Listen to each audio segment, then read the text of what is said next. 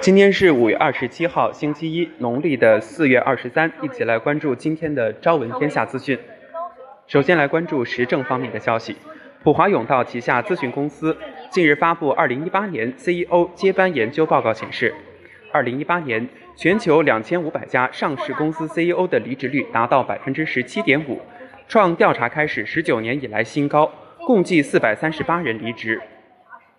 高离职率可能有三种原因：第一种属于常规离职，达到退休年龄的 CEO 将接力棒交给继任者；第二种和第三种都是属于被迫离职，前者是因为合并和收购行为，公司不得不从复数领导者中做出选择；后者主要与 CEO 的个人因素相关，道德问题首次跃居离职主因。南京警方发布经营火灾通报，五人刑拘，两人取保候审。警方通报：五月二十四号二十一时许，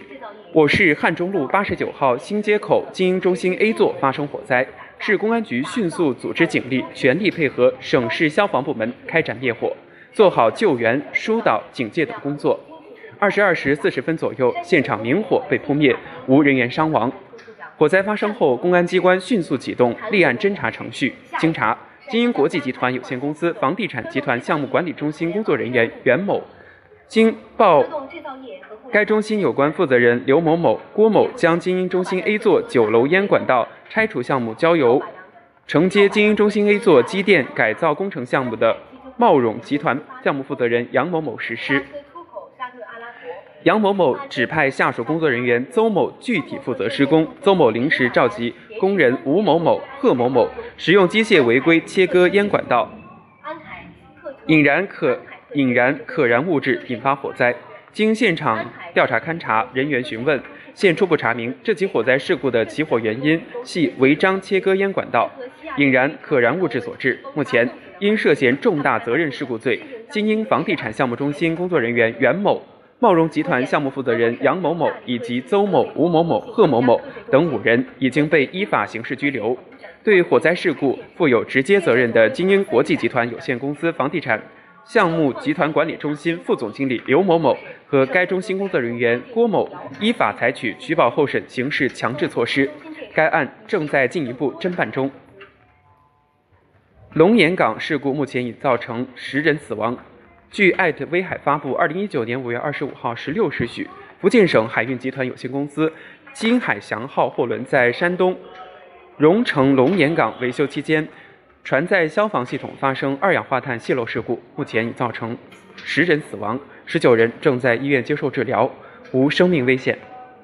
据天津市武清区人民政府官方微博消息，五月二十六号上午，天津武清开发区四期污水处理厂项目项目部因突发大风暴雨发生工棚坍塌事故，导致一人死亡，两人受轻伤，两名轻伤人员均无生命危险。目前，事故处置工作正在有序推进。五月二十六号十一时许，位于常州市武进区前黄镇的常州龙泰铸造有限公司后加工车间受恶劣天气等影响，车间顶部局部发生坍塌，导致地面十七名工人不同程度受伤。截至目前，已经造成两人死亡，十五人受伤，其中五人伤势较重。据艾特湖南网警巡查执法五月二十六号消息，五月二十一号下午十七时五十分许，凶手张居谦在洞口县车塘村委门口杀害村民张某红。五月二十五号晚二十二时二十分许，凶手张居谦再次作案，在东陵水库附近残忍杀害刘姓两位老人和两位小孩。犯罪嫌疑人目前暂时在逃，公安机关正在集中警力全力搜捕中。欢迎广大网友积极提供线索。益阳市纪委监委消息：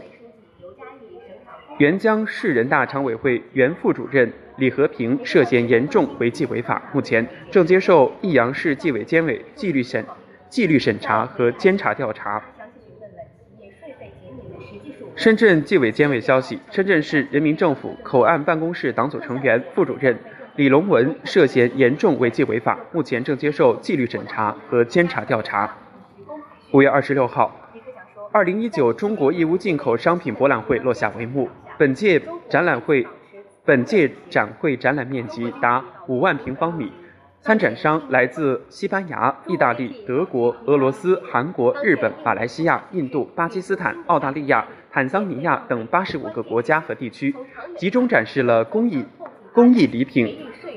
日用家居、母婴保健、服饰配件、食品饮料等境外十万余种日用消费品。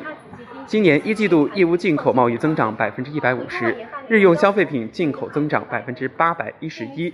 跨境电商保税进口一二幺零业务从年初开始实施，目前包裹已经超过一百万个。全球汽车销量在经历了十年增长后开始放缓，汽车制造商正纷纷通过裁员方式来应对未来可能出现的更严重的低迷。根据中国汽车。根据中国汽车报记者粗略统计，在过去的六个月里，全球主流汽车商已经宣布宣布了至少四点二万个职位的裁员，而这可能只是一个开始。从通用、捷豹、路虎、日产到福特、大众、戴姆勒，这场席卷全球汽车的变革风暴，似乎没有车企可以躲得过。据中国。